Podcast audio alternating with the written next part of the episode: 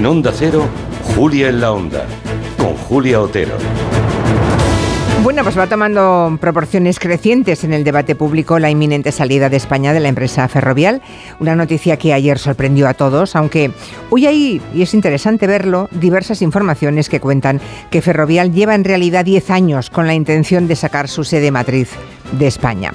El imperio de Ferrovial, una de las mayores empresas de nuestro país, se ha construido durante 40 años a base de contratos millonarios de obra pública, o sea, obra pagada por los impuestos de los españoles y generados en el país del que ahora quieren marcharse. Vamos a hablar de esta operación financiera de Ferrovial en el tiempo de gabinete porque no acaban de entenderse sus razones. Que el dinero no tiene patria es frase tan manida como certera. Que las grandes fortunas nunca parecen tener lo suficiente también. Pero es verdad que si Ferrovial se marcha es porque puede hacerlo legalmente. ¿Debería Europa reflexionar sobre la competencia desleal entre países miembros de la misma organización? ¿Cómo encaja que dentro de la Unión existan países donde se propicia el dumping fiscal, como es el caso de Países Bajos? ¿Es el mercado, amigos?